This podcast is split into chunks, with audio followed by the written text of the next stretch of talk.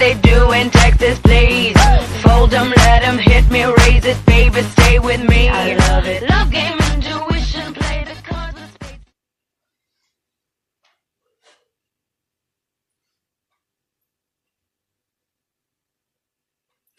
Bueno, ¿cómo están? Disculpan eh, las tardanzas.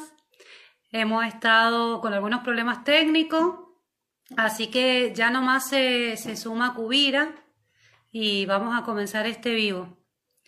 Eh, les, les voy comentando mientras tanto que este vivo está dentro del ciclo Convivo con la ESI. Para quienes no pudieron participar en el vivo anterior, en el video anterior, eh, la intención es poder trabajar eh, la temática género y diversidad, principalmente en las escuelas, y que cuenten cada una de las personas invitadas cómo ha sido el paso por su eh, trayectoria escolar, ¿sí? Cómo han vivido la infancia, la, primaria, la secundaria, el nivel superior. La idea es que podamos reflexionar nuestras prácticas docentes, que sirva como recurso pedagógico este, estos vivos, que luego son subidos a YouTube y también a Spotify. Así que para quien se ha perdido el vivo anterior, eh, les invito a que, a que lo busquen también, porque hubo un vivo muy lindo con Barbie Di Rocco, que es una chica trans, eh, comunicadora y eh, escritora con temática trans. Entonces es muy importante poder conocer eh, la visión de ella a través de su paso por la escuela.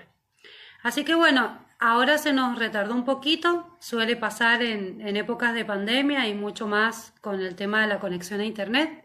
Así que apenas se una eh, Cubira, vamos a, a comenzar ya el vivo propiamente dicho.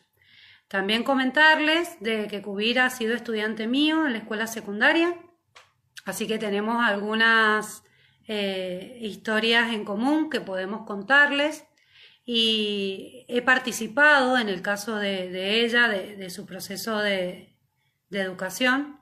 Así que bueno, esa, esa va a ser la, el sentido de este video. No sé si alguien quiere preguntarme algo, aprovechar esta instancia de, bache hasta que se, mientras se va sumiendo, su, sumando, perdón, eh, Cubira, podemos charlarlo, podemos ir hablando. La intención, bueno, como ya lo dije, al finalizar pueden utilizar esta opción de preguntas para que podamos leerles y trabajar algunas preguntas que, que tengamos, ¿sí? O que tengan ustedes, en el caso que quisieran hacer algún tipo de preguntas. Eh, voy a silenciar aquí. Hola Fabi. ¿Cómo estás? bueno, dice bien Otonial, dice ¿dónde puedo estudiar sobre ESI? Bueno, en realidad no hay un profesorado específico de educación sexual integral, lo que hay son distintas formaciones, que son cursos, diplomaturas, Sé que hay en, en, Buenos Aires una especialización que dura dos años, si no me equivoco, pero que era presencial. Así que en ese caso, para quienes somos de, de fuera de Buenos Aires, en este caso yo soy de Mendoza, eh, me era imposible poder hacerla. Podemos decir que la ley de educación sexual es del año 2006 y que a partir de ese momento, durante una cierta etapa, hubo muchísima formación docente con cursos y capacitaciones gratis, que después lamentablemente se, se cortó. Y ahora se está volviendo a reactivar toda esta um, formación docente. La realidad es que todas las escuelas secundarias, públicas y privadas de, de, del país, ¿sí? de gestión estatal o de gestión privada, deberían brindar educación sexual integral desde el nivel inicial hasta el nivel superior no universitario, teniendo en cuenta los profesorados eh, fundamentalmente. No sé cómo será la realidad de cada una de sus provincias, pero eh, acá en Mendoza hace poquito se está empezando a incorporar temáticas. Hay algunos institutos de nivel superior que tienen formación como en un espacio específico, por así decirlo, y hay otras que en cada, cada docente, en su espacio curricular, eh, brindan contenidos de la ESI. Particularmente siento que debería existir un espacio concreto, un espacio curricular que se llame Educación Sexual Integral en cada institución docente, ¿sí? Nivel superior universitario y no universitario también, porque se está exigiendo que cada docente egresado, egresada, egresade brinde educación sexual para dar cumplimiento con la ley una vez que ya está en, su labor. La realidad es que muchas docentes no tenemos formación de esto. Así que me parece que, que más allá de, estos cursos y estas capacitaciones que se están dando desde sindicatos, desde organizaciones sociales, eh, desde la universidad, y en fin, eh, se, tiene que dar como espacio curricular troncal en todas las carreras y, en todos los profesorados principalmente. Eh, dice Mariana, soy psicóloga, comenzaré a dar ESI en el nivel superior en el profesorado de Bellas Artes. Bueno, Mariana, si querés contarnos un poquito más de qué se trata. Eh, por mi parte, yo les puedo contar que doy educación sexual integral desde el año 2011, 10, 11. He pasado muchos años en el nivel secundario, principalmente en las escuelas rurales. Así que la experiencia de dar ESI durante tantos años me motivó a, continuar y participo actualmente en un curso de formación docente que se brinda en la Universidad Nacional de Cuyo. Y en, esa, eh, en ese espacio es un curso de extensión universitaria. El año pasado se brindaron dos cortes y en este año estamos ahí en las tentativas y en los últimos preparativos para poder brindarlo virtual. Con la situación pandemia no, se nos complicó eh, el brindado de, este primer cuatrimestre poder dar la tercer corte. Pero bueno, eh, de paso les comento que eso, eso también se está dando. A ver qué es lo que me decía. Mariana, necesitaría, me pueda recomendar cursos de formación. Bueno, hay un montón de cursos. Ahora justamente estuve viendo en el que en la UBA va a salir una diplomatura, es paga, así que bueno, eh, yo todo lo que voy sabiendo en Instagram, en Facebook, en YouTube, Telegram, Telegram sirve como una aplicación para armar un reservorio de, con una biblioteca de ESI, ¿sí? Lo he tomado como eso. Es un canal de, de información y ahí voy pasando enlaces, videos, bibliografía, todos los cursos que yo me voy enterando, pagos o gratuitos, los voy compartiendo porque, bueno, me parece que hay que circular es información y que también es nuestra responsabilidad. Me parece que ya está llegando. Ay, el Fabi me dice que estoy más bella que nunca. Vos porque me querés, Fabi. Yo te amo. Bueno, ahí está Cubira. Vamos a dar inicio entonces. Después, obviamente, podemos seguir charlando con lo que ustedes me digan. A ver. La formación de un cuyo es arancelado, sí, pero tiene un costo mínimo. Para estudiantes salía 500 pesos, un curso de 5 meses. Así que eh, es muy barato. Ay, por favor. Tarde, oh. Cubira, tardanza. Había que quedar así. Para que acomode esto, así no tenemos problemas. ¿Cómo va? Muy bien, ¿vos? Bien, bien. Acá te estábamos terminando la produ. Hoy tuve maquilladora y no me maquillé yo. Ay, divina, estás divina. Ay, gracias. me estaban preguntando, me estaban preguntando por privado, me estaban bombardeando información de, de, preguntas, más que información de a qué hora empezamos y si era hoy. Así que digo, bueno. Fue culpa mía, fue culpa mía, lo reconozco. Tiene tardanza. Bueno, discúlpeme. ¿Cómo está? Muy bien, acá charlando un poquito de la ESI, como siempre. Mira, un poquito. Mostranos, mostranos todo, todo, todo. Ay, por favor, eso es increíble. Estoy en casa, ¿eh? A ver si se ve. Sí, sí, se te ve divino. Tenés esas botas gigantes. Sí, las de siempre. Ah, yo estoy de zapatilla, olvídate. No se ve, así que tengo zapatilla. No, eso es increíble. Eso es increíble. Son mis nenas.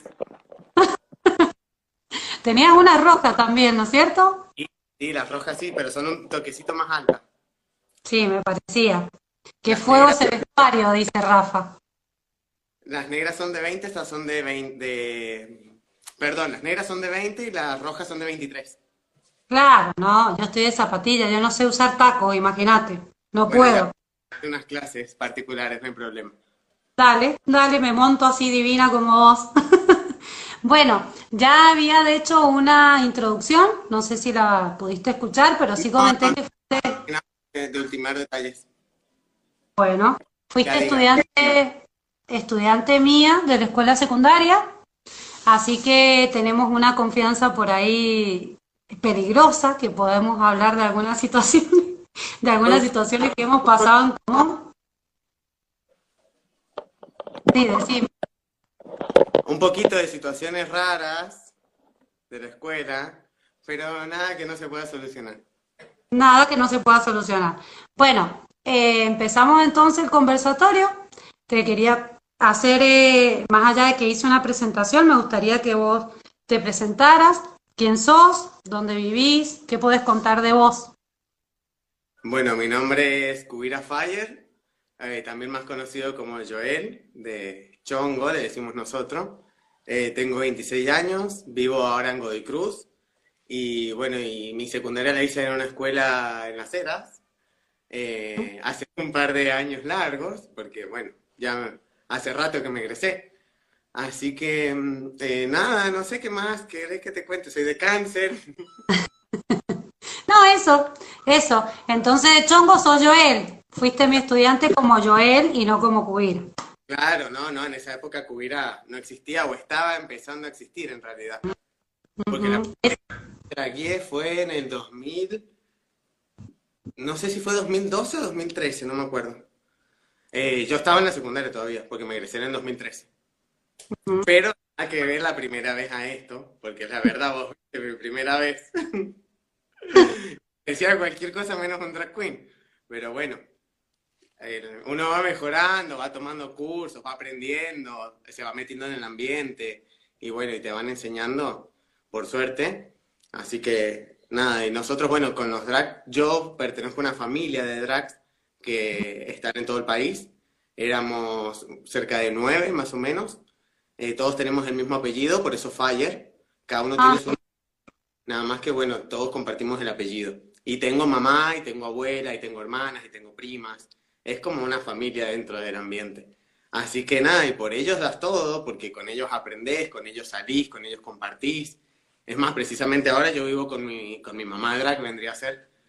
Eh, así que vivimos los dos juntos, porque somos los dos chicos, o sea, ninguno, eh, por ser drag no quiere decir que seas trans, son cosas totalmente distintas. Eh, nosotros lo tomamos como o un hobby o un trabajo, eh, y no es un estilo de vida, o sea, vos no salís hacia la calle todos los días. Bueno, vas a comprar el pan y al súper. Imagínate que fuera así, yo creo que me dan dos tiros en la frente acá. Entonces, como que no, no es un estilo de vida, eh, si bien es un trabajo eh, muy mal remunerado, muy mal valorado, muy mal todo, pero bueno, uno le pone la mejor, uno se sigue capacitando, uno sigue aprendiendo, uno sigue tratando de superarse día a día. Y nada, ay, pensé que se me cortaba el vivo, ya me muero. No, no, no, te escuchas bien. Ah, bueno, bueno, menos mal. Sí, sí. Y nada, no sé, ¿qué, ¿qué tenés para preguntarme? Yo te contesto. Bueno, ahí voy. Te estaba dejando hablar porque me parece que cuando interrumpo y encima tengo algunas muletillas que digo, ajá, sí, se corta el audio de la otra persona. No, no, no. no. Así que estoy, estoy ahí apaciguando hasta que vos termines de, hablar. Bueno, en realidad la primera pregunta que tenía y que me han hecho por privado que, te pregunte es ¿qué es, ser, qué es ser drag queen? Algo ya lo dijiste, pero bueno, ¿de, qué se trata? ¿De qué se trata este mundo que cada vez tiene más visibilidad y está cada vez más bueno también difundir las actividades que hacen? Pero ¿qué, ¿de qué se trata? ¿Qué es ser drag queen? Para mí ser drag queen es eh, ser otra persona es otra personalidad. Eh, Joel puede ser muy extrovertido, pero cuando entra en confianza, por así decirlo. En cambio, Cubira no, Cubira es como va y lo da todo, va en el boliche, eh, va a los eventos, a mí me gusta ir a los eventos, yo voy a la Platarán del Vino, he ido a los eventos que hacen en la nave cultural, eh, he ido varios ya, me han contratado, si no he ido de buena onda, porque como me gusta tanto hacer esto, voy, no tengo problema. Eh, el drag queen lo que hace es exagerar todos los rasgos femeninos, ya sea desde el pelo, desde el maquillaje, desde, bueno, los zapatos, o sea, no usamos zapatitos, nosotros le decimos de comunión, porque son zapatitos de 10 centímetros que usan las mujeres. En cambio, nosotros no usamos zapatitos de comunión. Ay, bueno, no, no leo mucho porque no tengo los lentes puestos. Yo te voy leyendo, yo te voy a ir leyendo igual. Bueno, bueno. Em, así que bueno, eh, y nosotros lo que hacemos es show, hacemos playback, hay algunos drags que cantan en vivo, pero bueno, no todos tenemos esos dotes vocales, así que hacemos playback. Eh, y bueno, y tratamos de tener un tema, una temática en el show. No sé si alguna vez han visto alguno, pero bueno, ya después de última te paso y lo puedes subir, alguno que sea lindo, alguno que tenga un- una temática linda. Ajá. Eh, hay tipos de drag, no, es- no hay uno solo. Eh, están los que son más femeninos, eh, que a mí no me, no me identifico mucho porque me gusta el maquillaje, me gusta todo, pero a mí me gustan los casquetes, a mí me gustan los zapatos bien altos, me gustan los vestuarios llamativos. Eh, hay otros que son los, los fishy, vendrían a ser que son los femeninos, usan más vestidos, las pelucas más naturales, o sea, el pelo blanco no se lo ponen ni a palo, sino que sí o sí tienen que ser más rubias o marrón o cualquier color que no sea ar- artificial, por así decirlo. Eh, usan zapatitos de mujer, o sea, zapatos normales que lo puedes ir a comprar en cualquier lado. En cambio, nosotros mandamos a pedir los zapatos al exterior porque acá lo hacen un par, pero bueno, son muy caros, son muy inaccesibles para nosotros. Y bueno, y ser drag es carísimo. Es carísimo. Todo, todo, todo. Pero se puede. Y hay que tener ingenio y vas renovando y vas metiendo cosas que ya tenías, pero le agregaste detalles o le cambiaste cosas. O bueno, la peluca, ponerle esto. Una peluca, ahora no sé cuánto está saliendo, pero cerca de 5 mil pesos. Más o menos, una. Porque son, se llaman lace front, que viene con la, bueno, con la frente para que vos te la pegues y parezca que es tu pelo natural el que está saliendo. Y no que sea una peluca de cotón. No brillan, o sea, porque son pelo de canicalón, creo que se dice bien. Eh, entonces no brillan, son más naturales y bueno, por eso son más caras, porque son cosidas a mano. Y eso es lo que hace la diferencia en la frente. Claro. nace. Sí, claramente el maquillaje de por sí es caro, me imagino, todo lo que tenga que ver con extensiones y demás, eh, que también debe ser bien, bien caro todo. Y ahora unos zapatos, o sea, así como los que tengo puesto ahora, están cerca de 10 mil pesos, más o menos. Sí, Entonces, sí, puedes tener 10 pares, tenés uno, dos, tres, como mucho, y bueno, y si te va muy bien, seguís invirtiendo, pero. Es un Sí. presupuesto. Más para yo, que yo no lo tomo como un trabajo, yo lo tomo como un hobby, porque a mí me Claro. encanta, pero vivo de esto. Yo tengo mi trabajo de Joel y me levanto todos los días y voy de Joel y todo lo que quieras, excepto mañana, ponerle que voy a ir con los ojos un poquito negros, tipo panda, porque voy al que termino de sacar bien el make-up, entonces me quedan los ojitos tipo que me han dado unas piñas, pero no son piñas, es maquillaje del día anterior. Escúchame, Joel, ¿y esto qué tiene que ver con que todas las personas drag, recién lo dijiste un poquito, pero para profundizarlo un poquito más, todas las personas eh, drag eh, son eh, gay o son eh, trans o son, ¿qué tiene, qué tiene que ver la orientación de género o la orientación sexual, mejor dicho, el género y la orientación sexual con ser drag? No, el drag queen es para cualquier persona que quiera, que se anime, que lo de, no sé, que lo sienta. Yo conozco drags eh, heteros, eh, no personalmente, pero sí sé que hay drag heteros. Acá en la Argentina no sé, pero sí conozco unos de España que son lo mejor, la creme de la creme. Eh, después conozco chicas que son drags, que se llaman drag kings, o sea, es lo contrario. Nosotros somos la reina y ellos son el rey, ¿sí? Ah, Igual pueden hacer personajes masculinos o femeninos, nosotros también podemos hacer personajes masculinos. Eh, hay chicas, eh, hay chicas trans también. No conozco si hay algún chico trans, eso lo desconozco totalmente, pero el drag queen es para cualquiera, para cualquier género, para cualquier orientación, para lo que quieras. Eh, es arte, es arte, no, no hay que encasillar el arte en ningún lado, igual que los colores, igual que todas esas cosas, eh, la gente está muy retrógrada todavía. Y eso que hemos avanzado, porque hemos avanzado, pero hay Sí. que reconocer que falta bastante. Pero Acá no- pregunta, ¿Cómo? acá Graciana Martín pregunta si una mujer puede serlo, decías que sí, que se llaman de Sí, diferentes Sí, sí. Acá en Mendoza hay muy pocas, creo que son dos o tres como mucho, no son muy conocidas. Eh, conozco otra chica que es más conocida, que es de Catamarca, eh, perdón, de La Rioja. eh, ella es como más conocida a nivel país porque como te digo que somos una familia y hay muchas competencias, hay fácil 15, 20 competencias por año y se hacen en distintas provincias. Hay más, acá en Mendoza hay una que es a nivel nacional, que se hace todos los octubre, más o menos noviembre. Claramente este año no se va a hacer. Eh, bueno, se llama la Drag del Oeste y vienen a competir chicas de chicas, son chicos en realidad, drag me refiero. Drag de Chile, San Juan, de Córdoba, bueno, de acá también.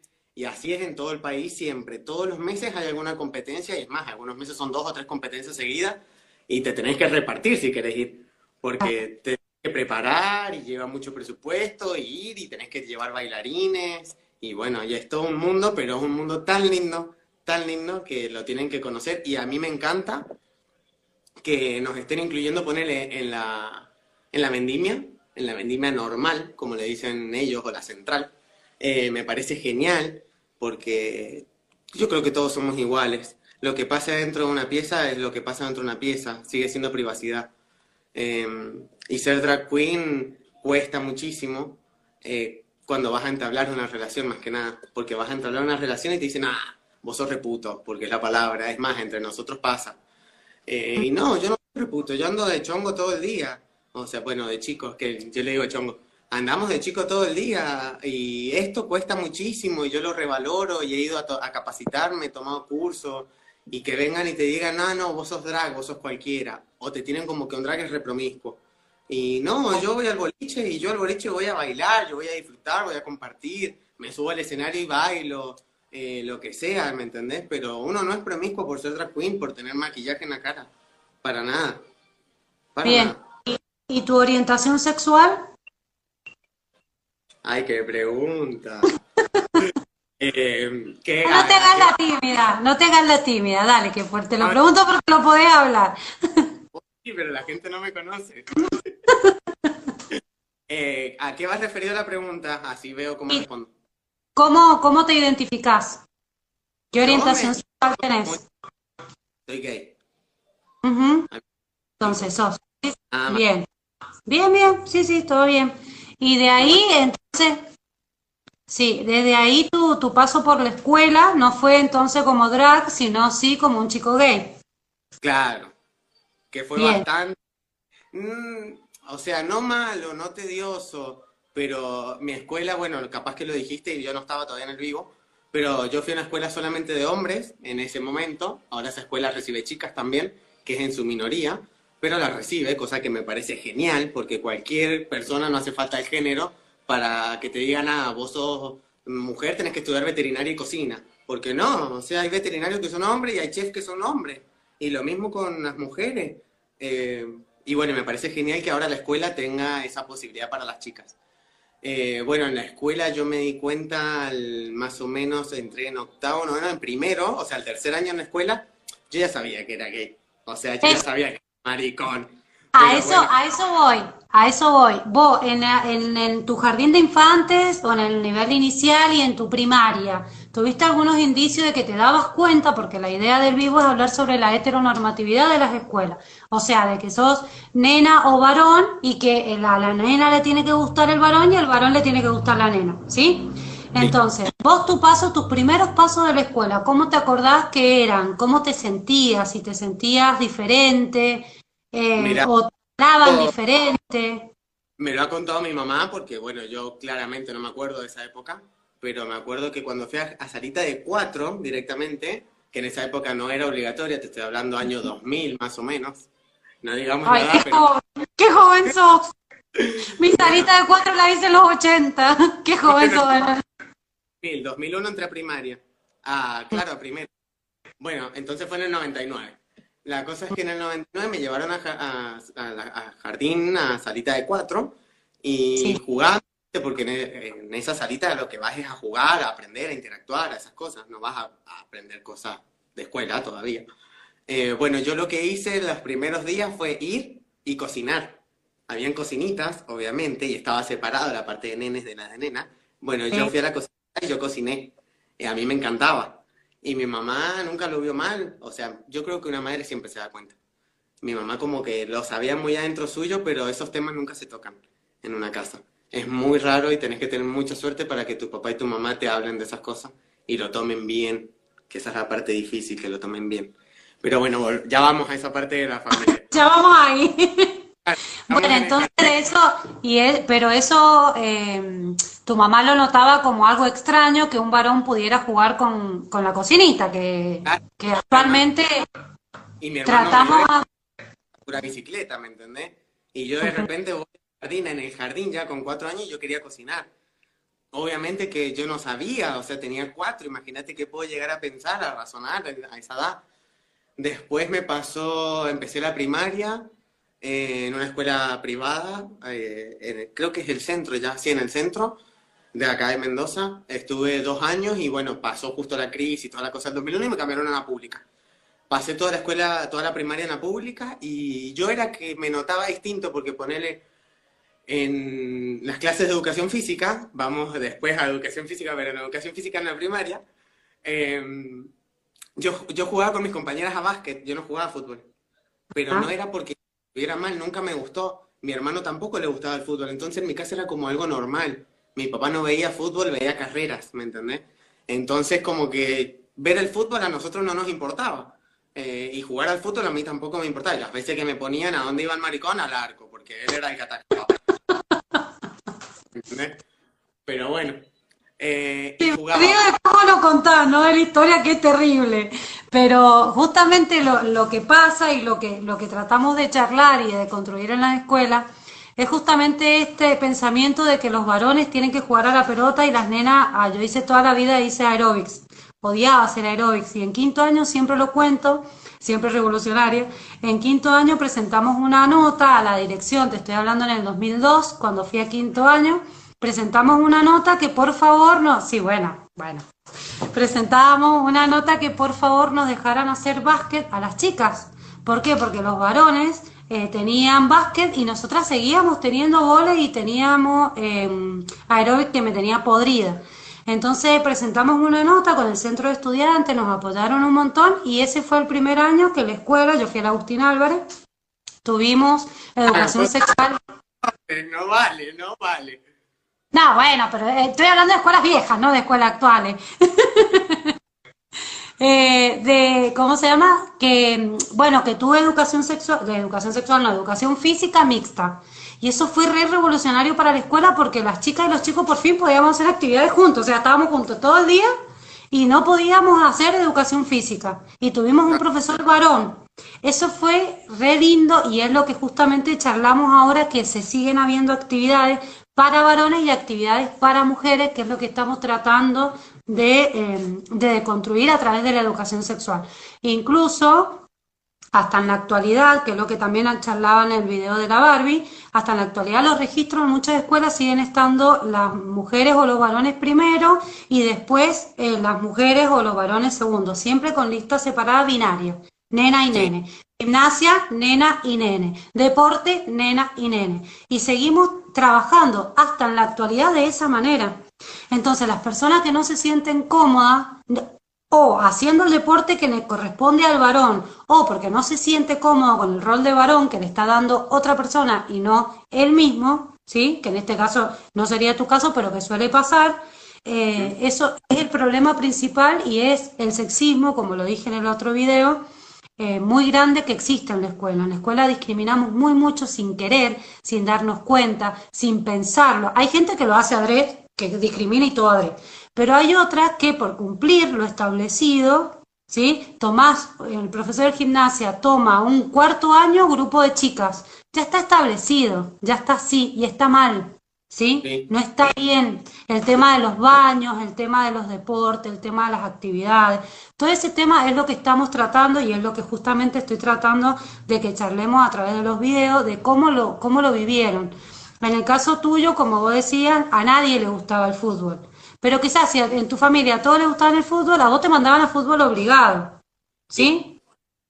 Ese, ese, ese. Yo siempre, porque siempre fui de un carácter un poquito fuerte, un poquito, entonces como que me implantaba si algo no me gustaba. Puedo llegar a decir que hasta me chocaba con cualquier persona que no le gustaba. No, no hace falta que porque no te guste no lo tengas que ver, mira por otro lado. Eh, no, no lo compartas si no quieres. pero no me vengas a imponer que tengo que ir a hacer cosas cuando yo no me siento cómodo. Eh, no lo puedo hacer. Bueno, hay personalidades que las pueden manejar, como la tuya, como la mía, que por ahí tenemos una personalidad un poco más fuerte, y hay otras personalidades que no. Entonces atraviesan toda su primaria, toda su secundaria, toda su, su juventud o sus estudios superiores, callándose estas situaciones que quizás no les dan la posibilidad de poder denunciar o de poderlo hablar y de poderlo trabajar. ¿Sí? Es lo que pueden hacer. Entonces, eso pasaba, en la, eso pasaba en el jardín y después en la primaria vos empezaste a darte cuenta que en vez de mirar a las chicas, mirabas a los chicos. ¿Cómo empezaste a darte cuenta de tu orientación? Yo miraba todo por igual en ese momento. tipo, Qué válido, ¿Ah? que es válido también. Sexto, séptimo, yo miraba a todos por igual. Pero yo no sabía lo que era un gay. En mi casa no se hablaba ni de sexo. O sea, ni de sexo tradicional. No se hablaban esas cosas. Entonces, imagínate que menos iba a hablar de un gay. O sea, yo de grande, después de a mis 18, 19 años, me vine a enterar que tenía un tío que era gay. Y nunca me lo contaron, ¿por qué no? Porque era el excluido de la familia. ¿Me entendés? Entonces, yo en la primaria, obviamente que no sabía. Tuve mis novias, me hacía, me hacía el chongo y tenía mis novias. Pero de primaria, ¿me entendés? Más que un beso estúpido que te dabas ahí a escondidas, no pasaba. Eh, pero sí, obviamente, yo me daba cuenta que a mí, a mí me llamaba mucho la atención mirarle los ojos a los hombres en ese momento. Ahora mira otras cosas. Pero en Bueno, bueno, momento pero sí, pero sí. yo miraba los ojos de los hombres, ¿me entendés? Entonces era que era raro porque yo sentía que me gustaban las chicas porque tenía novio y toda la cosa, pero yo miraba a los chicos. Yo estaba seguro que miraba a los chicos. A pesar de que era niño y todavía no sabía qué pasaba. Después, cuando entré a la secundaria, eh, no, ahí era como raro, era como que tenía una novia, pero a la vez no, como que me juntaba con la chica, ponerle que nos dábamos besos, pero algo de, algo íntimo no pasaba ni a palo, porque yo no lo sentía, porque yo no quería, y no iba a ir a hacer algo que no, que no quería, y capaz que la chica se enganchaba. Eh, y qué peor que que se enganche a alguien y después te diga, ah, no, ah, no, es puto, ¿me entendés?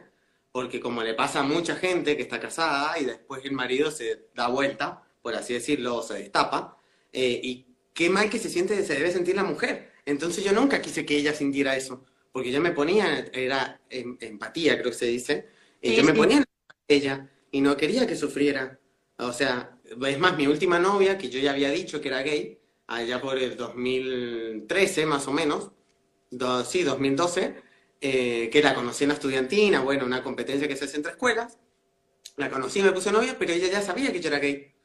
Lo sabía, literalmente. ¿Para qué me voy a comprar? Claro. Porque así ya me voy a caer en... Dame un segundo. Dale. Todo para mostrarse. Es todo para mostrarse. todo para que la veamos. No, no. Eh, de verdad, tengo esa silla rota, recién me cuenta. Que estaba sentado en esa. Bueno, entonces esta chica, ponele, para resumirla, eh, estuvimos Sí. de novio un tiempito, o sea, no fue mucho. Y bueno, a mí en esa época me mandaban al psicólogo, porque estaba equivocado y el que estaba enfermo era yo. Entonces me mandaban al psicólogo. Bueno, entonces, para ahí, en esa etapa donde a vos te mandaban al psicólogo, fue una cuestión familiar o desde la escuela te mandaron al psicólogo.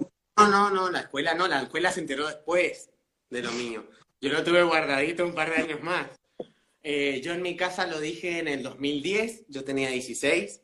Eh, llegué un día, te lo voy a hacer resumido rápido, rápido, porque esto es con tiempo. Eh, llegué un día y les dije a mi papá y a mi mamá, necesito hablar con ustedes. Eh, estaba mi hermano mayor, tengo un hermano 6 años más grande que yo y tengo una hermana 10 años más chica. Eh, mi hermana la mandamos a dormir porque yo tenía 16, ella tenía 6, obviamente. Como que no, eh, no es que esté mal que se entere, pero me parece que no es el, el momento. Es como me dijo mi mamá, cuando tu hermana pregunte es porque está lista para una respuesta. Entonces como Ujú. que no hay que... Cuando ella pregunte es porque ya, va- ya está lista para escuchar la respuesta. Si no, no preguntaría. Eh, bueno, y les dije ahí a mi papá y a mi mamá, eh, agarré un mazo de cartas, me lo acuerdo patente, muy bien. Agarré un mazo de cartas y me dijeron, bueno, contanos, ¿qué pasó? Yo en esa época había empezado a bailar, eh, era un chico bailarín, eh, y me había puesto de novio con uno de los de la academia. Ya estaba de novio, yo, eh, fue mi primer novio, y les dije, no, lo que pasa es que no dije que era gay porque yo creo que a mi papá le da un bobazo ahí en la mesa, entonces no lo dije así tan fuerte, pero le dije bisexual. Mi papá lo que me respondió fue, ¿y qué es eso? Porque en la ignorancia de su época, en sus cosas, o capaz que sí sabía, pero no, no lo quería admitir. Él me preguntó, ¿qué es eso? Y le, le, le, tuve que explicar que era un bisexual, que te gustaban los chicos, que te sentías atraído por chicas y por chicos, tanto sentimentalmente como sexualmente. Y me dijo, bueno, pero ¿y en qué porcentaje? Entonces yo le dije, bueno, un 50-50. Era mentira, yo sabía que era un 100%, pero no le podía, no, hay que tener mucho cuidado con los padres porque les lleva mucho tiempo. Eh, muchos años les lleva, muchos, muchos. Y después Drag Queen, pero le lleva un tiempito extra. Pero bueno, pasó, mi, mi hermano, mi mamá lloraba, obviamente, mi mamá lloraba. Mi papá me clavó cara de orto y me dijo que él no me había criado. Ay, dije cara de orto, perdón, estamos vivos. Bueno, dale. Eh, me dijo que me había criado así, que se sentía culpable, porque son las cosas que creería que dicen la mayoría de los padres cuando se enteran. Eh, me decía que se sentía culpable, que él no me había criado así, no me había dado esos, esos eh, sí, enseñanzas, muy bien, acá me están soplando porque me tildo. Sí, es terrible bueno, también. Claro, mi papá, eh, mi hermano, perdón, se creyó que yo había dejado embarazada a una chica del grupo de baile, cuando no era así, literalmente. Entonces, Ah. bueno, mi papá y mi hermano estuvieron meses, meses sin hablarme, sin decirme ni hola.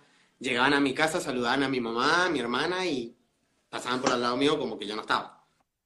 Bueno, y fue una época muy ese momento. Después, a los meses, casi al año más o menos, ahí tuve una discusión con mi papá grande y me dijo, a mí lo que realmente me molesta es que vos estás viviendo doble vida. Y yo ahí tenía a la chica esta que ya, ya sabía que yo era gay, eh, o sea, de novio, y estaba en la escuela, ¿eh? y mi papá me dijo, a mí lo me molesta que estés dando doble cara, doble vida, qué sé yo, con palabras más fuertes, obviamente. Y bueno, en esa pelea fue que yo le dije, bueno, vos querés que todo el mundo lo sepa, yo no tengo problema. ¿Y qué hizo el maricón? Fue y publicó en Facebook, porque en esa época no había Instagram. Eh, así que publiqué en Facebook un testamento así gigante, que vos fuiste testigo.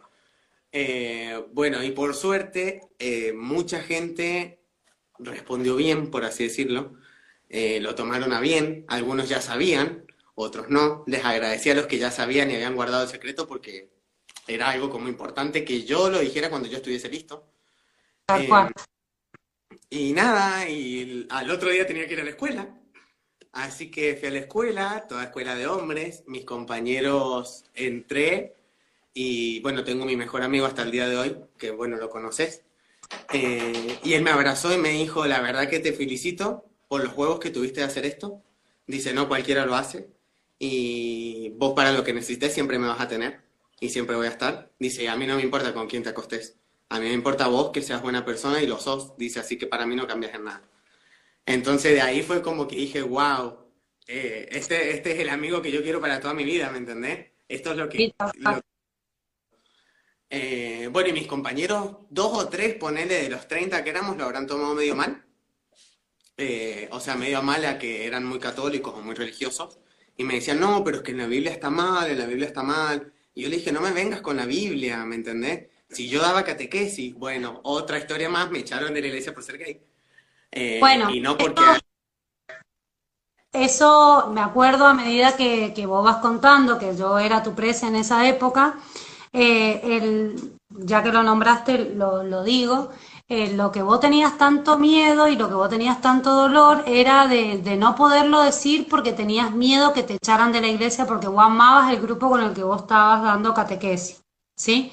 Entonces yo me acuerdo patente que estuvimos charlando, me acuerdo, no me voy a olvidar nunca, estuvimos charlando mucho por Facebook eh, no estábamos en la escuela. En la escuela creo que vos me buscaste y venías y me mostrabas fotos y me decías, Prece, ¿qué te parece este? Prece, ¿qué te parece el otro? Y yo te decía, no, ese no es tan lindo, no, ese no es tan lindo en las horas libres, porque en realidad vos querías ver qué era lo que yo te respondía.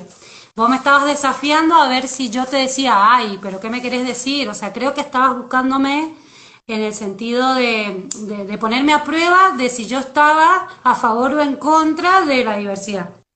Creo Es que que en estaba... ese- ¿Me entendés? ¿Cómo? en Que ese- se cortó. Que en esa escuela no se charlaban esas cosas. Para Para nada. nada. Para nada.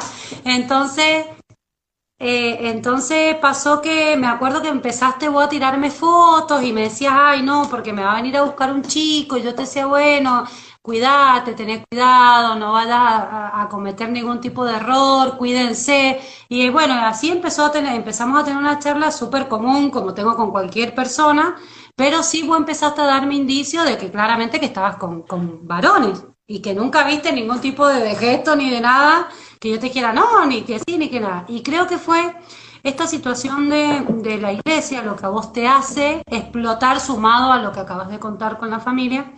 Creo que es lo que a vos te hace explotar porque vos tenías mucho miedo. Eh, a ver, te había dicho tu papá que estabas viviendo una doble vida, ¿sí? Y a la vez vos esa doble vida tenías que sostenerla para no perder grupos de pertenencia como lo era el grupo de catequesis de la escuela. Entonces, se te presentaba esta situación que si vos lo decías, era probable que, eh, que te sacaran. Yo tenía la mínima y la fe y la esperanza de que eso no pasara, porque digo, bueno, por ahí te conocían de hace un montón, estabas en la iglesia hace un montón. Yo me acuerdo que te dije, mira, es arriesgarse, pero no creo, porque bueno, por ahí hay algunos eh, lugares donde son un poco más eh, tolerantes, podríamos nombrar con palabras así con pinza, que no, no debería existir la palabra tolerancia, porque no deberían tolerarte, pero bueno, eh, con distintas situaciones. Entonces nos pusimos a charlar y nos pusimos a charlar y en eso yo dije, mira, ya creo que es momento y que estás preparado eh, para, para, poder dar, para avisar, o no avisar, sino que empezar a vivir con más libertad. Lo estabas viviendo con mucho pesar. Y en eso, a los cinco minutos, Joel te, te etiquetó en un, en un coso de Facebook. Casi me da un infarto. Cuando yo veo todo eso que vos pusiste, que fue realmente hermoso, pero decirlo en un contexto de escuelas de varones, una escuela técnica, de docente con su 90% de varones, con con una forma de hablar y de expresarse, más de, más de amuchachada, más de camadería, yo dije, no, acá, o sea, acá se pudre, ¿me entendés? Acá se pudre, acá lo echaron de la iglesia, lo echaron de la escuela, lo echaron de todos lados. Y realmente, cuando yo te comenté, cuando yo te comenté que te dije, yo lloraba terriblemente, pero cuando yo te comenté te dije que era súper valiente lo que vos habías dicho y hecho, me empezaron a llegar los comentarios de tus compañeros y me dio una alegría me dio una alegría y una paz ver que tus compañeros, todos varones, te apoyaban y te comentaban y te decían, qué huevo que tenés, qué increíble lo que has dicho, te felicito. Me sentí que realmente estigmatizaba un montón de situaciones desde mi lado, de mi lado decir, no, acá no te va a hablar nadie. Y el otro día la llegada a la escuela, porque el otro día a la mañana tenías que ir a la escuela, eh, la respuesta de tus compañeros fue increíble y justamente mientras nosotros hablábamos, de, mientras armábamos la entrevista, yo te decía que me sorprendió muchísimo eh, el apoyo de tus compañeros, porque se hace mucho chiste entre varones de que, eh, que esto, el marica, el puto, pero cuando vos lo dijiste y te plantaste, esos chistes se terminaron. O si los decían, no eran con mala intención. Sí, se terminó la maldad vos te das cuenta cuando un comentario va con ganas de herir a alguien, ¿no? Eh, bueno, mis compañeros capaz que me decían, ponele, Juan, que es este, que te digo mi mejor amigo, todos los días yo llegaba, me acuerdo, yo llegaba siempre con cara de culo a la escuela, porque odiaba la escuela, eh, yo llegaba a la escuela y me sentaba y, me saludaba, eh, porque eso es tan bruto, siempre, todos los días, a pesar de que Juan antes no sabía nada, me decía todos los días, pero yo nunca lo sentí porque era, es mi amigo y nunca lo sentí que me lo dijo discriminatoriamente, ¿me entendés? Y mis compañeros, por suerte, a pesar de que estaban estos los católicos, los religiosos que te digo yo, eh, nunca me lo dijeron de mala manera ni nada. Es más, me defendían con los cursos mayores, porque yo en esa época estaba como en medio de la escuela, más o menos, ¿no? Y habían, estaban los mayores que son los malos, y en sus cursos habían chicos que no ¿entendés? Eh, y bueno, y esos chicos homosexuales eran re reprimidos, a pesar de que iban, nosotros le decimos tirando plumas, porque iban tirando plumas por toda la, por toda la galería, pero eso, eso no te condiciona a que lo tengas que discriminar, ¿me entendés? Eh, bueno, y los compañeros estos eran re malos, y yo me les plantaba también, o sea, fueran tres años más grandes que yo no me importaba. Yo me los cruzaba en el medio del patio y si me decían algo, yo me daba vuelta y le decía, ¿qué? Decímelo en la cara. Porque para las espaldas estamos todos, pero para el frente no. Sí. Eh, bueno, me redefendían, siempre, siempre, siempre, siempre estoy agradecidísimo del grupo que tuve, que fueron geniales. Es más, bueno, también en mi fiesta de fin de, a- de fin de año, de egresado, eh, fui con mi pareja, yo en ese momento tenía pareja, y yo bailé y mis compañeros con sus novias o sus chicas, y yo estaba con mi novio, y nadie me miraba mal, ni siquiera los padres de mis compañeros, pues ya sabían, o sea, ya me conocían, ¿me entendés? Aparte que, bueno, yo era súper conocido en la escuela, porque hay que decir la verdad, ¿quién no me conocía en la escuela? En todos lados. Así que, mm, eh, no, eh, fue re normal para mí eso, la parte de mis compañeros. Re ¿Y tu lindos, re acompañados, cosa que a otros chicos en la misma escuela no les pasaba. Y no les pasaba, me parece también, porque mucho era lo que yo decía recién, eh, viviendo, digamos, el clima institucional de, de la propia escuela, que estábamos ambos, creo que muchos chicos no lo decían porque tenían miedo a la reacción, ¿sí? Tenían miedo a decir, no, si yo digo que soy gay, me van a agarrar para la chacota, se van a reír, me van a tratar mal, los profes me van a agarrar de punto. Y la realidad yo creo que al menos con vos, con este, pero también es parte de tu personalidad. Convengamos que hay mucho, hay- había muchos estudiantes que no tenían tu personalidad y que a la hora de hacer un chiste se nos venían abajo, ¿me entendés? Eh, para hablar de esas cosas. También convengamos que, bueno, que tenían algunos talleres y algunas clases de ESI, que, bueno, eso lo puedes decir vos, ¿cómo, cómo fue la ESI en tu escuela secundaria? Bueno, para paréntesis, antes de que sigamos con eso.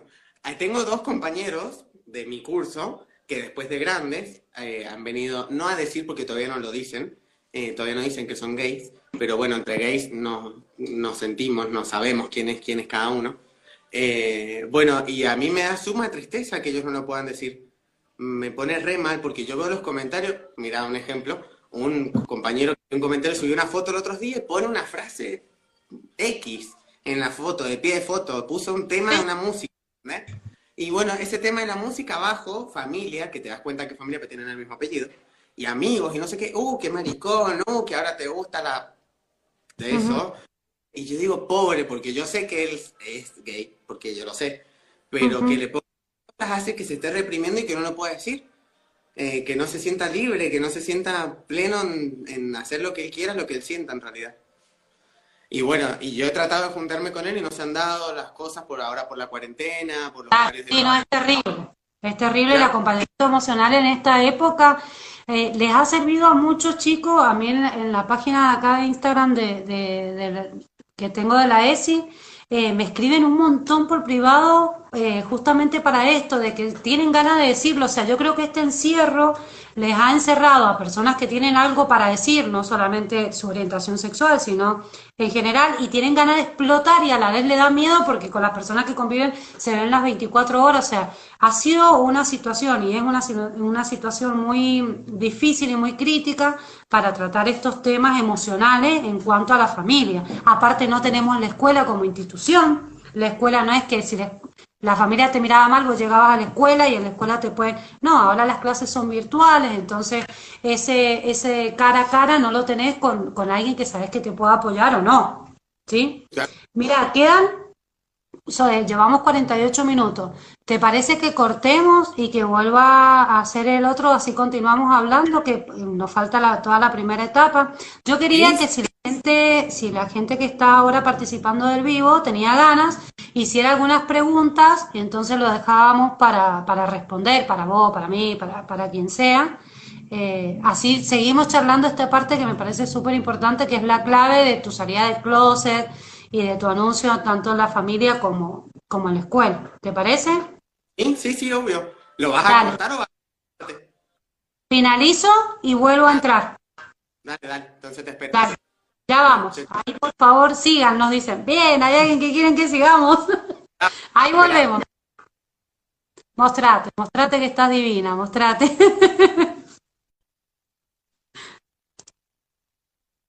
Bueno, acá vamos para la segunda parte, así no nos quedamos con la mitad de, de la charla. Vamos a esperar que, que Cubira se conecte y sigamos charlando.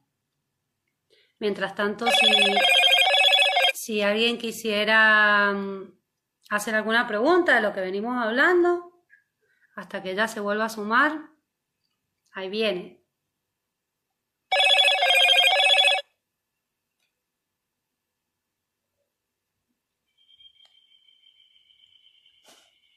Vamos.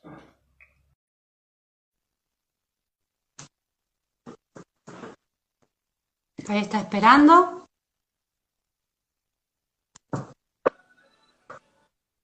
Ahí estamos de vuelta. ¡Linda! Se ríe ella.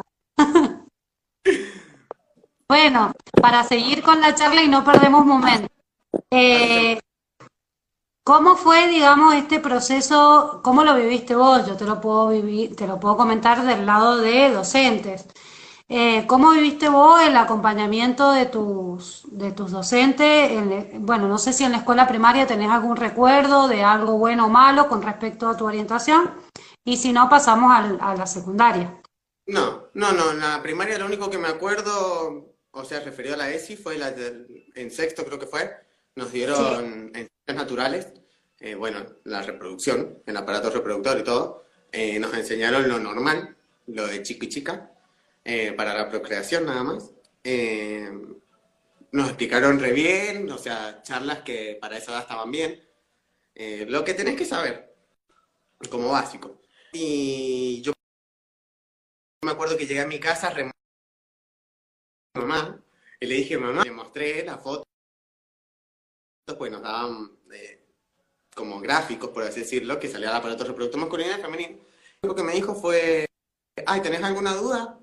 Y le dije, no, no, ninguna, porque bueno, siempre fui muy aplicado, entonces ver, entendí bien lo que me dijeron. Dice, ¿no tenés alguna duda? No, no, ninguna. Ah, bueno, listo, cuando tengas una duda venís y me hablas. Y ahí quedó, nunca más, siete años. Y yo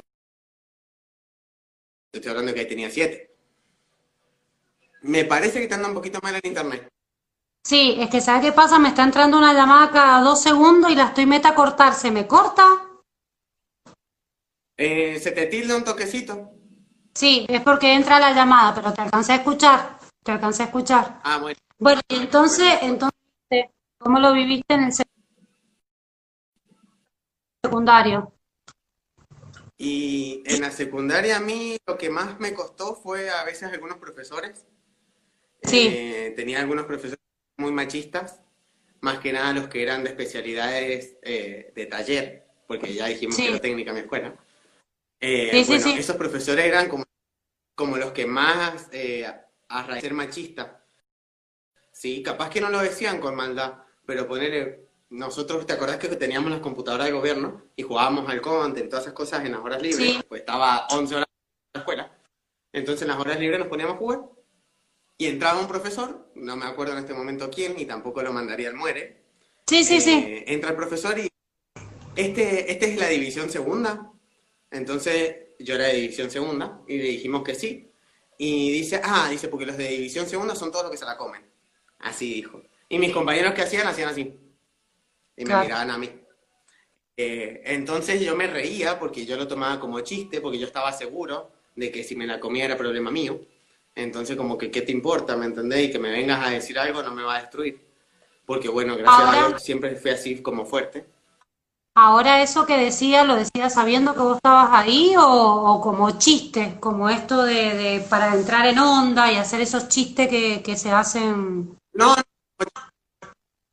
como chiste, no, no. Y si lo sabía, la verdad que no sé, se lo, lo- no sé si lo sabía, sinceramente, no me pregunté. No sé qué profesores sabían y quiénes no. Eh, que yo me acuerde, uno, uno solo se acercó a, a- a hablarme, pero... Bueno, eh, no, sigamos la charla. ¿Querés contar lo que guacha que profesores muy buenos, eh, muy buenos, eh, como profesionales. No tuve problemas con ninguno, nunca por mi sexualidad, nunca, nunca, nunca, nunca. Más de esos chistes que te digo que eran como normales, yo los tomaba como normales, porque Sí. a pesar de que lo decían para herir o no, era, ¿qué me importa? O sea, eh, yo sé lo que soy, yo sé quién soy, entonces como que no me importaba si tiraban un chiste de mano a uno. Y a- algunos de taller sí me hacían medio sufrir porque, bueno, vos sabés que yo no puedo tener las manos sucias. Es un tic, un toc, un TikTok, todo junto tengo yo. Eh, bueno, y a mí en la escuela me hacían, me hacían meter la mano adentro de los tachos de grasa, adrede, eh, solamente para hacerme enojar mis profesores. Pero bueno, así fue como me ligué un par de partes, porque obviamente que yo no lo hacía, porque no era algo obligatorio, no era una parte de la currícula que yo la tenía que, hacer. Eh, entonces, varias veces me comí partes, me comí suspensión de clases, eh, no sé, cosas así por, por querer llevarme la contra. Eh, eh, ah, vos sos- no sos tan machito como los demás, pero no te gusta, lo vas a ir a hacer. Yo no lo voy a ir a hacer, disculpame que te lo diga. Escúchame, ¿y eso cómo lo vivías vos? ¿Como una cuestión de ataque hacia vos o porque por ser una escuela técnica había que hacerlo? ¿Cómo, cómo lo viviste ese proceso vos? No, como ataque no, porque si hubiese sido como ataque, vos sabés que mm, pateaba las puertas y entraba a los gritos, yo no estaba ni ahí. Eh, porque si hay algo que me molestaban y me sigue molestando hasta el día de hoy son las injusticias, y no solamente hacia mí, hacia cualquier persona. Eh, entonces, si yo siento que algo está mal y es que están siendo injustos, sinceramente, voy a ir y te voy a tirar la puerta abajo aunque no esté, aunque no te guste. Pero no, nunca lo sentí como que era algo directamente hacia mí, sino como que era algo que ya estaba implementado, que no, no, no, nunca, nunca lo sentí que fue un ataque hacia mí.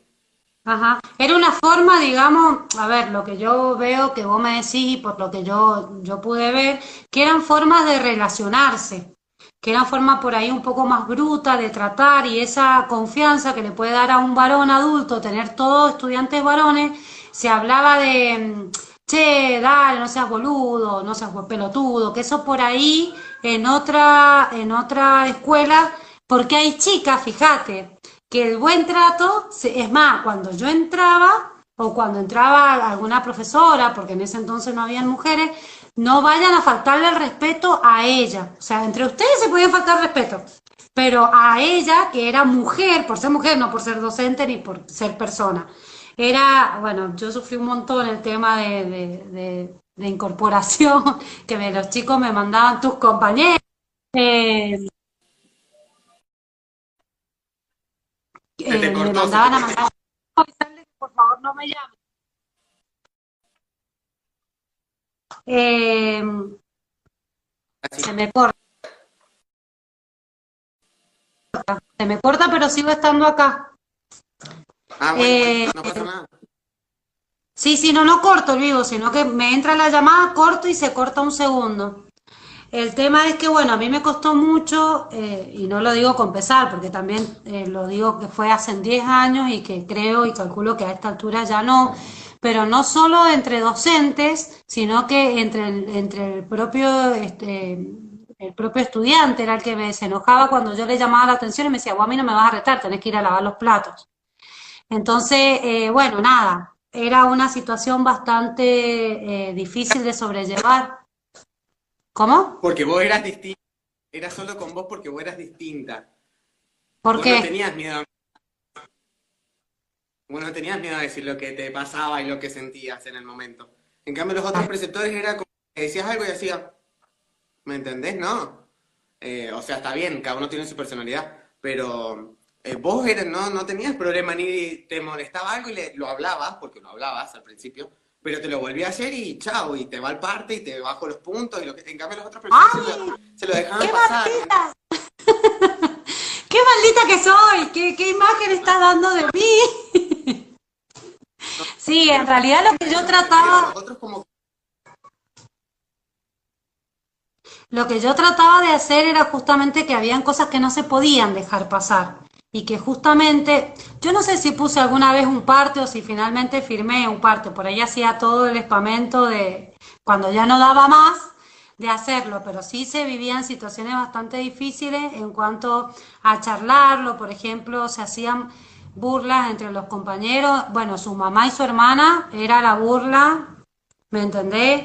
Las mamás y las hermanas en la escuela era una cuestión que era terrible porque parecía que no hubieran, que no hubiera mujeres en todo el día, no sé, pero entraba una mamá o una hermana y eso me dolía mucho, me dolía porque se sentía mal, más allá de empatizar con el género, se sentía mal la persona que le estaban haciendo esa burla, ese chiste, era bullying puro. Entonces todo eso costó un montón poderlo, poderlo trabajar, poderlo charlar de decirle, miren, no es gracioso que le diga, eh, mira que tiene tu mamá, que no, no es gracioso ni es violento para ella, es violento para el hijo, eh, es como un poco complejo, pero bueno, yo creo que las escuelas técnicas les Se que, cortó. que para llevarle las contras y que supieran lo que se sentía, yo le decía que rico que está tu papá o tu hermano. Obviamente, Claro. vos viste, fui así. Entonces, yo para que supieran qué era lo que se sentía, porque no hagas lo que no te gusta que te hagan, entonces yo iba y le decía, ay, pero si tu hermano está re lindo, ¿cuándo van? Cosas así, y los otros se ponían como trompadas, ¿me entendés? Pero ahí el chiste se cortó. Sí, claro, bueno, pero yo no podía hacer esas cosas, claramente. No, Pero eh. más allá, más allá de eso, era trabajar el tema de que yo creo que por ahí se dan por entendidos algunos lugares, pero no solo las escuelas que, que tengan mayoritariamente varones que son, por ejemplo, las escuelas técnicas. La escuela técnica es muy de esto de, de ser más bruto, de ser más, porque se sienten como con permiso a insultar, a, a, a escupir. ¿Me entendés? Y esas son situaciones donde hay que rever y que hay que pensar y que hay que decir que no está bien porque tenemos una persona al lado y que estamos haciendo chistes y tirando chistes donde por ahí no está bueno. eh, y que incluso ese chiste está para entrar en confianza con el estudiante, porque hay muchas veces que no se hace desde la, desde la maldad pura, que hay gente que sí, pero estamos hablando de acá de, bueno, este profe o este prese o esta prese recopada, hace el chiste recopado, y entonces en eso caemos por ahí en un, en una doble intención de que terminamos lastimando a la persona que está enfrente. ¿Qué decís vos? Que era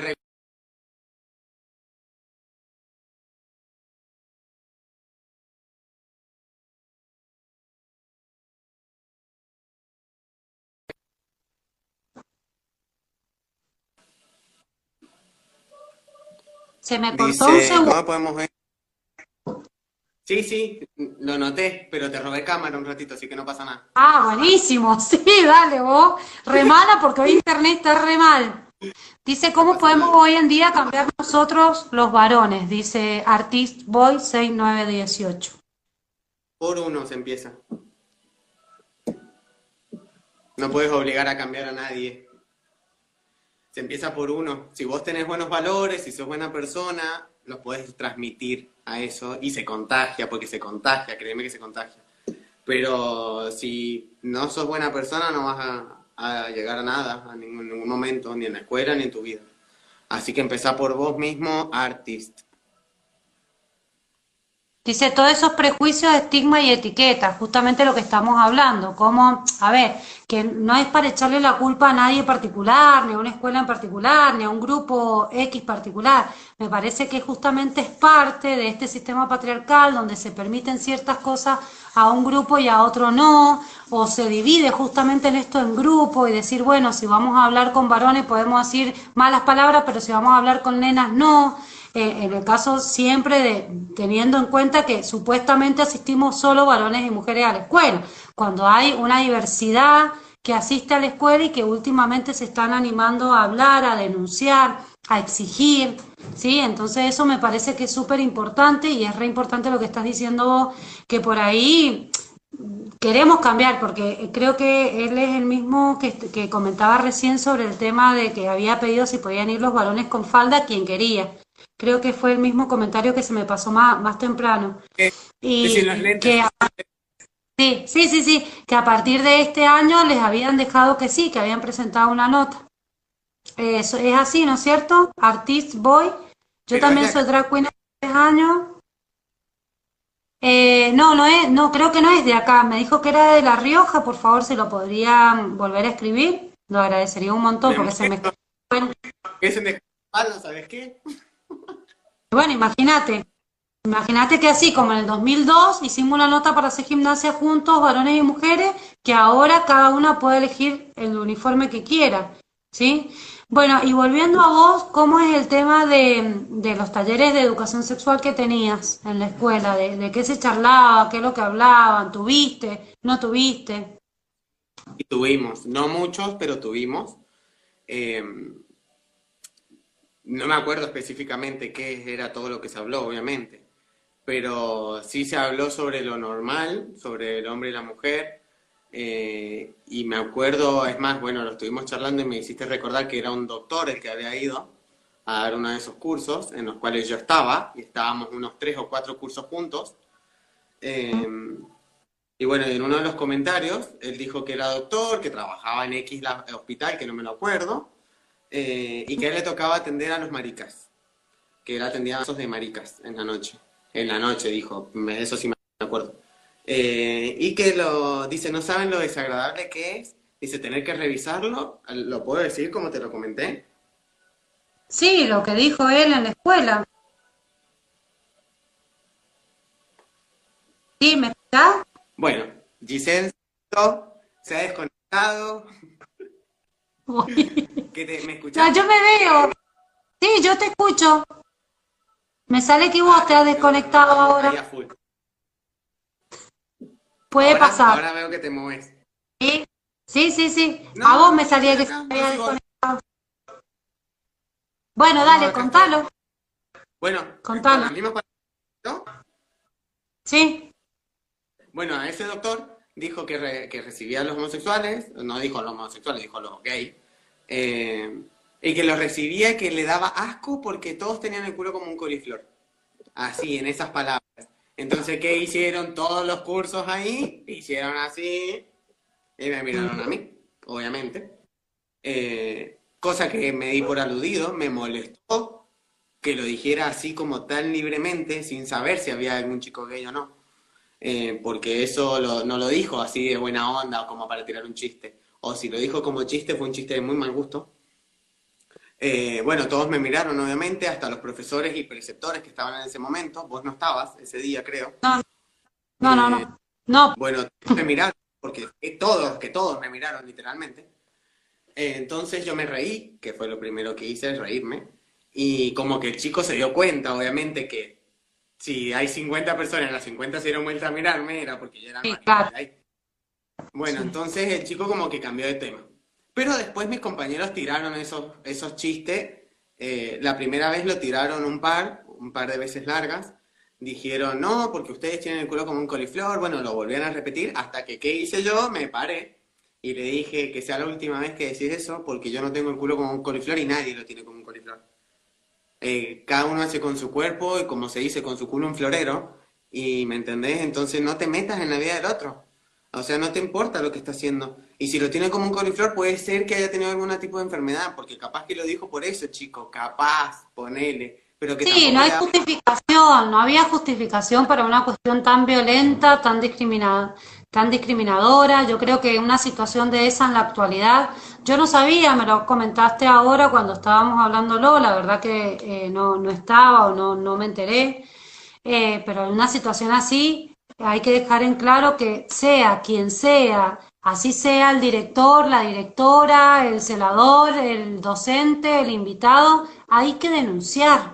O sea, no podemos dejar pasar esas situaciones de las escuelas, ni podemos tener miedo, y si tenemos miedo como estudiantes eh, de escuela secundaria, del nivel superior, de la primaria, tenemos que buscar algún profe que sabemos que, que, que podemos contar con el apoyo, hablar con la familia, y esos casos hay que denunciar. No se puede permitir que se digan esas cosas en las escuelas, porque vos mismo lo estás diciendo, pasó que durante un montón de tiempo fue el chiste fácil. Entonces, esta persona tiró esa estupidez de lo más grande que hay, que quizás sea una cuestión personal, que él piense que qué me importa, pero frente de un grupo de cuatro, de cuatro cursos juntos, que eran como 100 estudiantes o más, no puede tirar una cosa así. Entonces hay que dejar en claro que ahora interviene el INADI, como en el caso de unas escuelas actuales que está interviniendo el INADI, que está interviniendo el Estado, son cosas que no podemos dejar pasar, ni como docentes, en el caso que lo hiciera algún colega, o eh, revisarnos todo el tiempo nuestra propia práctica, lo que nosotros decimos, lo que nosotros damos, pedir disculpas cuando nos damos cuenta en el momento y si alguien viene y me dice, mira, me parece que te equivocaste en esto, pedir disculpas cuando me dé cuenta, ¿sí? Y evitar un montón de situaciones legales que es súper correcto y válido que pasen, sumarios y denuncias y demás. Claro, obvio, obvio que sí. Bueno, pero en ese momento no, y más en esa escuela era como normal. Entonces como que nadie le dio importancia, ni siquiera los profesores que estaban ahí. Eh, y como te digo, como yo no lo tomé como que me iba a afectar, o sea, porque uno decide qué es lo que te afecta y qué no. Eh, entonces como yo lo tomé como que no me tenía que afectar, como que no me tenía que molestar, porque yo estaba seguro de quién soy. Eh, no sé, bueno, por mí, pero por ahí estaba mi compañero, el que no se anima a decir que todavía... Claro. Claro, Y es lo que, es lo que estaba pensando, es lo que estaba pensando justo ahora. ¿Cómo? ¿Me entendés? Que capaz que en ese momento lo tomó como algo malo y como, uy, lo llego a decir y voy a ser el que tiene el culo como un coliflor. Sí, sí, sí. Sí, sí, se entiende. Sí, se entiende. Depende de cada persona, depende de cada uno, pero uno nunca, nunca, nunca, nunca está solo. Siempre tenés a alguien. Eh, ya sea en la escuela, ya sea tu amigo, no hace falta que sea directamente tu familiar. Si tenés algún familiar, bienvenido sea. Qué mejor que que en tu casa te, te entiendan, te acompañen, te ayuden. Pero no siempre pasa. Bueno, yo al principio no lo tenía en mi casa, pero yo ahora, gracias a Dios, después de tantos años y de tantas cosas que han pasado personalmente en mi, familia, eh, mi mamá me va a ver a las presentaciones, mi papá, yo lo, yo lo siento y le pongo las pelucas y se las peino, eh, Sí. le pongo los casquetes y me- él me hace de modelo, pues no tengo un maniquí, entonces yo lo pongo a él de maniquí y le empiezo a hacer los casquetes en su cabeza. Eh, me pregunta, ¿y hoy te vas a, cómo es que me dice? ¿Hoy te vas a pintar? ¿Hoy vas a jugar a disfrazarte? Porque para mi papá lo toma así, o sea, lo- yo lo siento como re bien y mi papá me quiere ir a ver a un evento. Cosa que en su momento, imagínate, que me llegó a echar de mi casa ahora que quiere ir a un evento, ha cambiado muchísimo y ojalá todos Eso, tengan eso te iba a decir, que vos pasaste eh, también, ya que lo decís, vos pasaste un, un momento muy doloroso y muy triste en tu vida personal, digamos, tu adolescencia, tu salida del closet, anunciarlo con tus compañeros, con tus profesores, y esta situación con tu papá te costó un montón y la sufriste mucho. Y yo te decía que, eh, que era válido el dolor que tenías, claramente, que era injusto también, pero también te, te trataba de acompañar en este proceso, de decir, él tiene otro pensamiento, otra educación. Eh, hasta hace unos años, lamentablemente, la homosexualidad era una enfermedad. Entonces, va a llevar un proceso. Sí, pero que no, que no puede ser, que vos estallabas en llanto, estallabas en bronca. Y yo te decía, vas a ver que con suerte, porque hay otros papás que nunca lo aceptan. ¿Sí? Porque también hay que ver y también de última es válida para esa persona y ahí tenemos que revisar si cortamos o no cortamos el vínculo, porque muchas veces tratamos de sostener un vínculo que es muy difícil y que nos hace mucho daño, sea el familiar que sea. Y yo te decía, hay que esperar, estás pidiendo, vos querías que todo fuera ya, que si te casabas, que te aceptaran que vinieras con tu marido, que, que comieran en familia, vos querías todo ya, todo, y está bien, y es como debería ser. ¿Cómo? Yo ya me imaginaba todos los domingos un almuerzo familiar y que todo estaba perfecto. Sí, me imaginaba, yo también. Después de muchos años lo logré.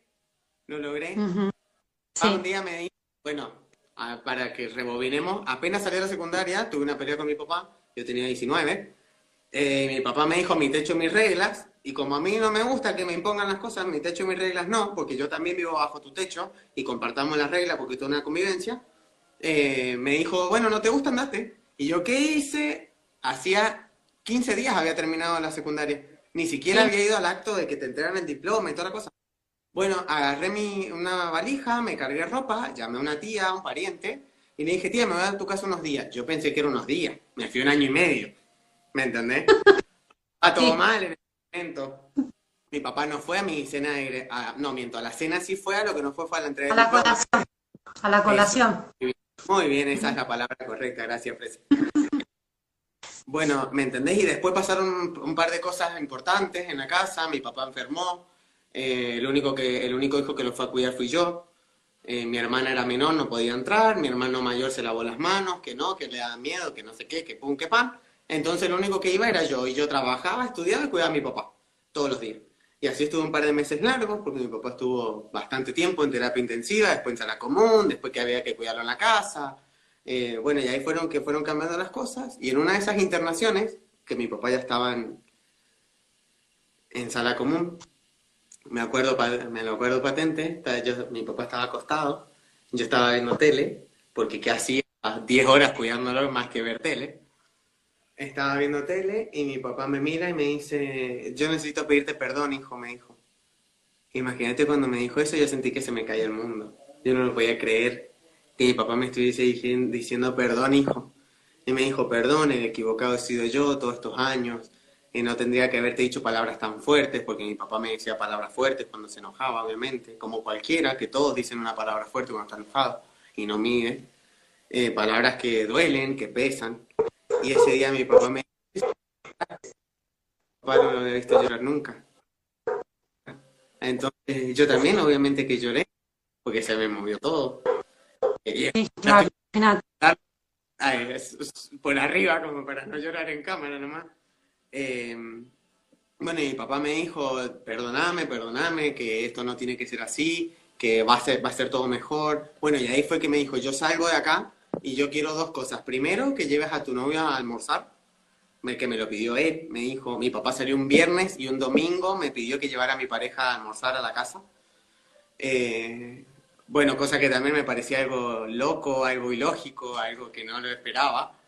Eh, y después me dijo, yo alguna vez te quiero ver de drag y quiero verte hacer algún show.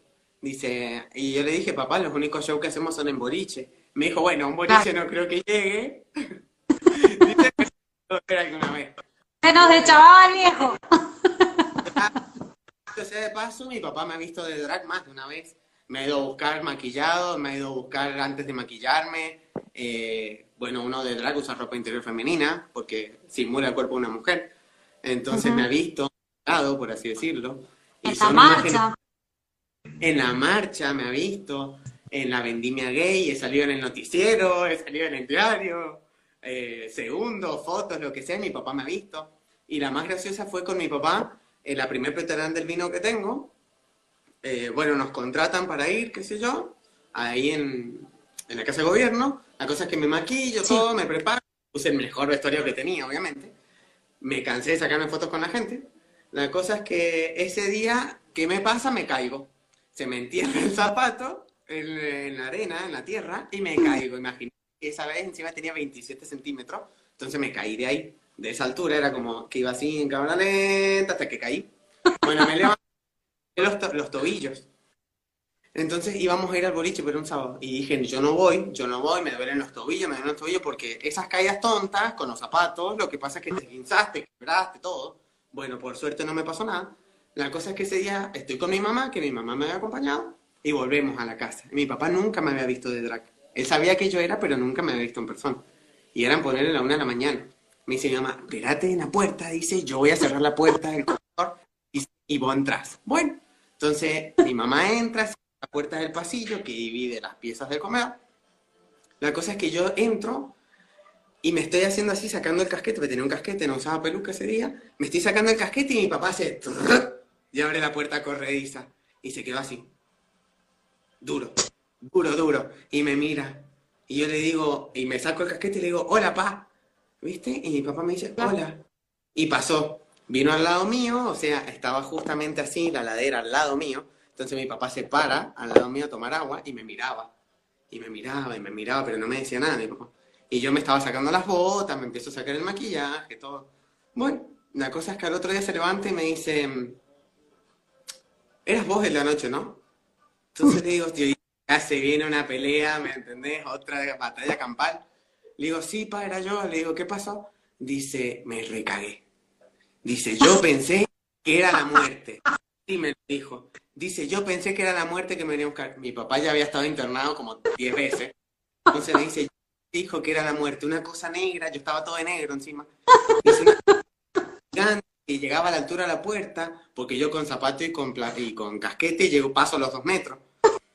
Entonces dice, yo pensé que era la muerte hasta que me dijiste, Ay, pobrecito. Y ahí me dijo, Claro, el susto que le has pegado a tu pobre padre. todo el mundo que casi se muere ese día. Ay, qué guacho, qué. Agarre, Escuchame, y ahí que y después que te dijo eso, lo, lo charlaron. Al final te pudo ver. tengo dos preguntas, me dice. Le digo, ¿qué? Me dice, primero, ¿cómo haces para caminar con esos zancos? Porque le hice... le digo, no, le digo, papá, le digo, eso es práctica, es que sé yo, eh, práctica. Y me dice, sí. Enseñale. ¿Ah? Enseñale. No, se me se me quiebra, viejo. Grande. No le pongamos a hacer cosas para grande. Eh, bueno, me dice, ¿y te has caído? Le digo, sí, justamente anoche me caí. Y me dice, ah, eso te pasa por andar con los zancos puestos, me dijo. ¿Viste? Pero no me lo dijo con mala onda. Reitero, no No, cuenta por- claro. Pobre padre, dice Ingrid, claro. Pobre padre, lo va a matar un Ah, hijo. que se Ay, que me has hecho reír. Voy Escuchame, a grabar un video y lo voy a filmar. bonito. Mira, ya se ha curado espanto tu viejo como. Sí. Bueno, entonces ahora tienen, ahora tienen una relación súper linda, tienen una relación de, de, de- de amistad, de, de padre e hijo. El padre que siempre quise tener. Mm. Bueno, viste, había que esperar, había que esperar un poquito para que eso llegara. Ahora de grande, recién a mis 25 años, porque cumplí 26 hace poquito, a mis 25 años pude decirle a mi papá por primera vez te amo. Yo a mi papá nunca le había dicho te amo. Yo sabía que lo sentía, pero yo no sabía si él lo sentía por mí. Entonces, ¿para qué decir algo capaz que no es recíproco? Sí, es que es una relación muy difícil, es una relación muy difícil y aparte todo lo que vos estás diciendo se puede sentir identificada un montón de personas por X cosa, pero esto del tema de la homosexualidad y esta heterosexualidad que ya venimos establecido, eh, de decir, bueno, así deberían ser ese papá inmortal, claro, olvídate. Ya le he dicho, lleva mala Pobrecito, el viejo. El tema es que, bueno, a mí me alegra muchísimo, me alegra muchísimo que ahora puedas tener esa relación. La relación con tu mamá siempre fue un poco más, más de mamá acompañante y, y con pinche y te llevaba y te apoyaba y te iba a ver. Eh, tu familia también, eh, tu, tu- veo tus fotos y tus situaciones que Ah. subías, cosas. Sí, sí. No, no, sí, tu familia, la- no toda la familia, pero sí tenía familia que te apoyaba. Y eso es Sí. importante porque, bueno, hay personas que no tienen familias que a nadie le apoya, que es lo que decía Barbie en el vivo anterior, que hay muchas chicas trans que directamente las echan a la calle y que tienen que ejercer la prostitución porque no tienen eh, sustento para sobrevivir. Ellas no se sacan ese montaje y vuelven a su casa, es su, es su eh, género, es su expresión de género, entonces cuest- le cuesta un montón y justamente contaba. A mí lo que me llamó la atención es esto de la familia que decías al principio, que tenían todas el mismo apellido, yo no lo sabía. ¿Qué, por qué se arman estas familias? ¿Cuál es el sentido en el mundo drag de esto?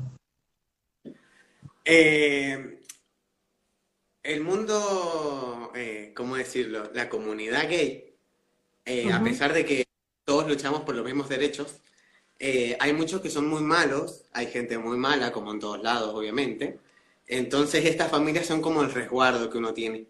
Porque, como te como le pasó a Ba- Barbie, es la chica con la que hablaste, ¿no? Sí, sí, lo dijo, lo dijo igual. Eh, Bar- eh, hay muchos chicos gays que los padres los echan. Eh, ya seas gay, seas lesbiana, seas lo que seas, ¿me entendés? Seas lo que vos te sientas feliz. Eh, que los padres los echan. Entonces, ¿en qué, en qué tenés la contención? En esa familia que se arma, que uno Ujú. siempre dice que gay uno elige su familia. Porque tu amigo gay es, para, es tu hermano, es tu papá que no tuviste, es tu mamá eh, en la que no sentiste apoyo, capaz. Eh, Ujú. Y esas personas van a ser sumamente importantes, por eso para nosotros es una familia. Y más que nada en los, en los drags. La cosa es que, bueno, yo cuando empecé de drag, vos me conociste, que te dije que era un horror. Lo sigo siendo, pero un poquito más pulido. Eh, eh, bueno, yo cuando empecé no tenía mamá drag, no tenía nada, sino que salí porque quería, porque me gustó, porque dije, va, al principio me gustó, dije, uy, qué lindo, qué loco, ¿me entendés? Porque qué loco era ver eso. Y después dije, yo lo quiero hacer. Yo lo quiero hacer, y yo lo quiero hacer. Y se me cayó el teléfono. Eh, Bueno, eso te iba a decir, eso te iba a preguntar. eh, una de las preguntas era cómo, eh, cómo te diste cuenta que querías ser drag y cómo, ingre- cómo ingresaste al mundo, por qué, ¿Cuál, cuál- qué te motivó? Eh, mira, yo los drag lo conocí la primera vez cuando en el 2012, no sé, esto no se tiene que enterar mi mamá, pero salí cuando era menor a un boliche. No, mi Todo mamá mal. mi mamá sabía todo. Yo a mi mamá nunca le oculté nada, mi mamá sabía todo. Eh, bueno, yo salí a un boliche, eh, que en ese momento era la reserva, que ahora no existe, por eso lo podemos nombrar, porque ya no existe. Eh, bueno, salí eh, y los vi. Fui justo un día que era mm, miércoles drag, me lo acuerdo, y habían un par de drags importantes, eran cinco si no me equivoco, y en ese momento era uno de los boliches más con mejores show drag queen de Mendoza. Entonces yo lo vi y dije, wow, mirá lo que son esos maquillajes, mirá lo que son esos zapatos, mirá lo que son todo, todo, porque todo te llama la atención. Y más si es la primera vez que lo ves. Me ha pasado cuando voy a los eventos, la gente te ve y se vuelve loca, pero se vuelve loca, ni que fueras de otro Sí. mundo, ¿me entendés? Un poco de maquillaje Sí. y un vestuario pues. No, Bueno, pero es el tema de, por ejemplo, en la, en la marcha del orgullo gay que fui con, yo fui con mis hijes, cuando te reconocí, te, yo te grito, ay, hola Joel, porque bueno, sos mi Joel, eh, mi hija y todo te miraba que miden dos metros con esos zapatos, eso es lo que te atrapa, de, digamos, todo el montaje que tienen, todos los brillos, todo eso, es que, y aparte te miraban así, eh, gigantísimo. Hoy no me maquillé, como ya lo aclaré, que me maquilló mi mamá drag, que es con la que vivo. Eh, me maquilló ella, pero estuvimos fácil dos horas maquillándome. Claro. Para que se viera bien, porque se tiene que ver bien, es un video en vivo aparte. Eh, Sí, tal bueno, cual, tal cual. te tardás en cambiarte, y te tardás en pegarte la peluca, y te tardás, bueno, yo hoy no me puse uñas, cosa que está mal, porque uno siempre tiene que salir espléndido, pero bueno, me- no tenía ganas y no me las puse. Bueno, entonces yo ahí lo, en el 2012, y dije, esto me gusta, me gusta, me gusta, pasó como un año, me empecé a relacionar más en el ambiente, porque ya era nuevo, eh, uno en el ambiente cuando empieza es, la carne fresca, porque sos el niñito que no ha estado con nadie, porque acá en Mendoza en el ambiente gay todos se conocen con todos, todos se comen con todos. Entonces, como todos se conocen, vos sos el nuevo, entonces a vos nadie te ha tocado. La cosa es que, eh, bueno, me empecé a hacer amigo de los drag, porque uno va y se saca fotos, porque vas y le decís qué lindo que estuvo tu show, me re gustó, porque todo. Bueno, y hasta que dije yo lo quiero hacer. Yo lo quiero hacer, lo quiero hacer, lo quiero hacer. Y obviamente que para empezar, uno no tiene nada, porque yo no tenía, no le podía ir a decir a mi mamá, mamá, necesito comprarme una peluca y unos zapatos porque quiero salir de drag. Porque mi mamá también, está bien que es muy open mind, pero le iba a dar un bobazo. Entonces, plata, bueno, nada. prestan todo. Sí, Por la plata. Sí. Eh, bueno, me, me prestaron todo, salí esa vez de drag eh, y ahí como que dije, esto me gusta, la verdad que esto me gusta, me gusta, me gusta, bueno, salí esa vez y después volví a salir como a los dos años recién, porque después fue que tuve todos los problemas en mi casa, que empecé a trabajar, eh, bueno, a, a tener la vida de grande que uno tiene que tener. Y después me puse en pareja con un chico a la distancia, eh, que no, bueno, no viene al caso el nombre ni nada, pero era otra provincia del norte. La cosa es que me fui al norte a visitarlo y él también es drag, pero es un drag copadísimo, uno de los mejores del país. Eh, y no porque sea mi ex, sino porque es copado posta. Todo por Eh, decir que estuviste por ahí. Yo fui, yo fui el novio bastante en Argentina en su momento. Bueno, eh, fui para allá y me dice, ¿a vos te gusta? ¿Qué sé yo? Sí, nos ponemos a charlar, me dice, bueno, hoy salís de drag. Y me prestó todo de él, obviamente, que hasta el día de hoy tengo la cresta roja, la que tengo. Ah, Bueno, esa cresta es desde esa época. Él me la prestó por primera vez y después me la regaló y la tengo hasta el día de hoy. Eh, bueno, me la prestó y salí por segunda vez y ahí salí como por decirte bien, porque me maquillaron, porque me dieron un vestuario copadísimo, porque todo re bien. Entonces ahí dije, este es el drag que yo quiero llegar. No el primero, que era un bicho raro, así no a este. Y después me volví a Mendoza, después volví a Catamarca, volví a draguearme, eh, y ahí dije, chao, yo esto lo quiero hacer. Cuando me vine para acá, ahí fue a Lucas, que es mi mamá de drag, que se llama Kitana. Eh, la cosa es que todas las Fire somos con K. Está Katara, Ajá. Kitana, Kubira. Kit- Eso eh, te iba a decir, el nombre, el nombre tuyo, el nombre tuyo, ¿cómo lo, cómo lo elegís o cómo se arma el- un nombre drag? Porque decían que era el nombre de la calle o el nombre de tu mascota, algo así, ¿eso es verdad o cada uno elige lo que quiere? Facebook, vos no te guíes por eso. Eh, el primer, se usa o que te ponen el nombre, o sea, algún otro drag te da el nombre, que te dice, ah, a vos Sí. te quedaría bien, ¿me entendés? Y si no, a vos capaz que te gusta alguno, ponele, hay drag que se llama drag Orión, y Orión es una constelación, ¿me entendés? Ujú. Entonces, Sí. ahí, eh, hay drags, eh, ponele mi drag, mi nombre es de una serie. Yo veía una serie de- en su época cuando era más chico, que me gustaba y era la mala de la serie. La mala, malísima, era la, era muy de cáncer, era muy yo. Entonces era tan mala que me gustaba mucho y dije, ese nombre me gusta, pum, y de ahí salió Cubira. Y bueno, y el Fire lo heredé mi mamá drag. Pero Bien. cada Sí, uno- eso del apellido, claro, en un, en un primer momento eras eh, Cubira solo, no tenías apellido. Ahora sí es con apellido. de drag me llamaba Arum. eh, la Mm. primera vez que, que salir sí o sí con un nombre. Pues la gente te dice, ¿y vos cómo te llamás? ¿Y vos cómo te llamás? Para buscarte en Facebook, para etiquetarte, todas esas cosas. Sí, sí. Entonces, en ese momento era Arum Drag o Arum Queen, no me acuerdo. La cosa es que después me pasó al nombre a Cubira, y yo ya conocía a mi mamá Draga Quitana. eh, y bueno, y el apellido viene justamente de la misma serie que yo saqué el nombre. Aunque usted no lo... Yo no conocía a la primer drag de la familia, que sería mi abuela, eh, y ella sacó su nombre de esa serie y su apellido de esa serie. Y yo sin conocernos, sin nada, a los años, porque él es drag hace como 12 años y yo llevo 2, 3, ponerle como mucho. Eh, cuando nos cruzamos acá en las competencias, yo lo conocí en Córdoba la primera vez, nos cruzamos en Córdoba y nos pusimos a contar las historias, porque todos cuentan su historia de su nombre, y resultó que era la que él era una, que es Catara, y yo esa era Cubira, que eran la misma. Él era la buena y yo era la mala. Y bueno, y sacamos el apellido de la serie también. Así que nada, son cosas que pasan, que queda ahí. Y bueno, y como te decía lo de la familia drag, está uno para el otro incondicional. A muerte. Vos te llevas bien con todos los drag queens si querés, pero tu familia va primero. Bien, bien, entiende. Se entiende que es un espacio de contención emocional también para justamente defenderse de cualquier ataque que pudieran llegar a tener, tanto de su familia de origen como de las instituciones del trabajo, eh, la escuela y esas situaciones. Está re bueno, eso yo no lo sabía. Bueno, mira, queda un ratito, queda un ratito para, llevamos 40 minutos de este segundo vivo. Si alguien quiere hacer alguna pregunta, ¿te parece que, mm, que hagan alguna pregunta? Eh, yo te pregunto a dónde tenés apoyado el teléfono. En la botella de whisky. Hay que ponerle un mantel, hay que ponerle algo. No tengo un soporte, perdón. Yo tengo una caja con un repasador, no, no te creas tanto. Bueno, si alguien quisiera hacer alguna pregunta, lo puede mandar por pregunta o mandarlo mm, ahí mismo a los comentarios, que ahora los podemos ver.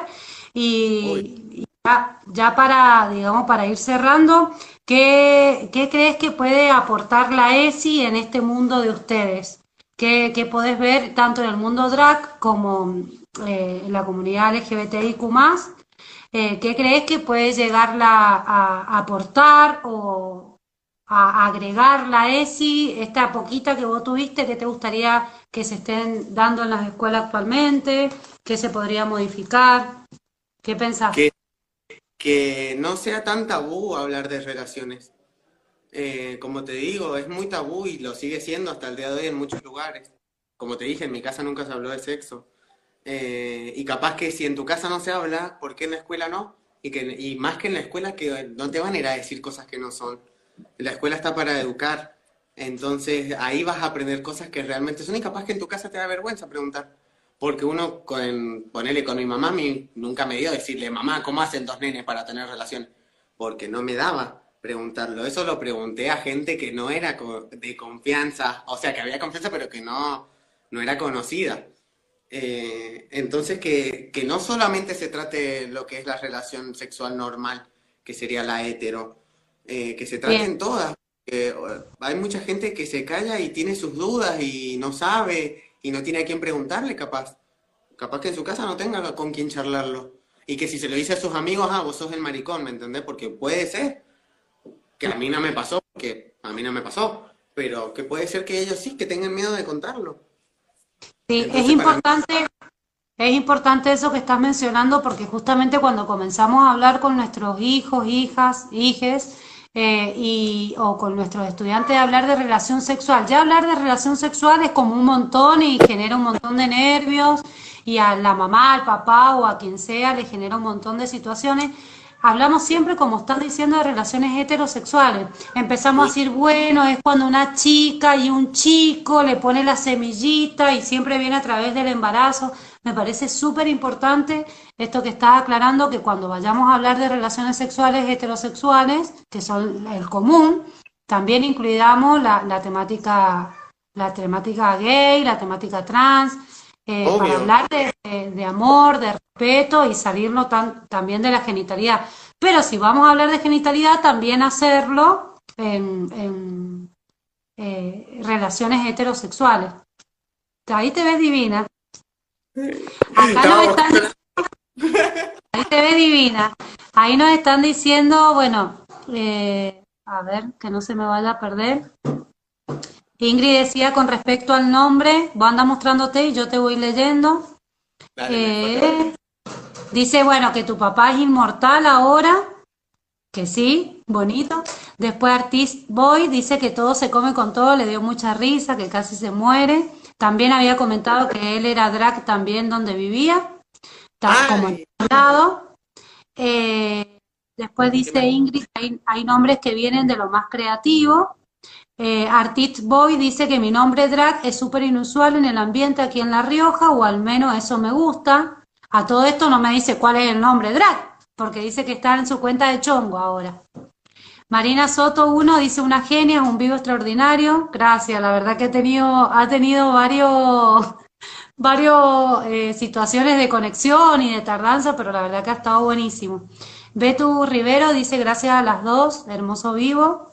Artist Boy dice estaría bueno que hagan un vivo con algún estudiante gay, hetero, lesbiana, etcétera, para conocer el modo operandis actual de las instituciones hoy en día.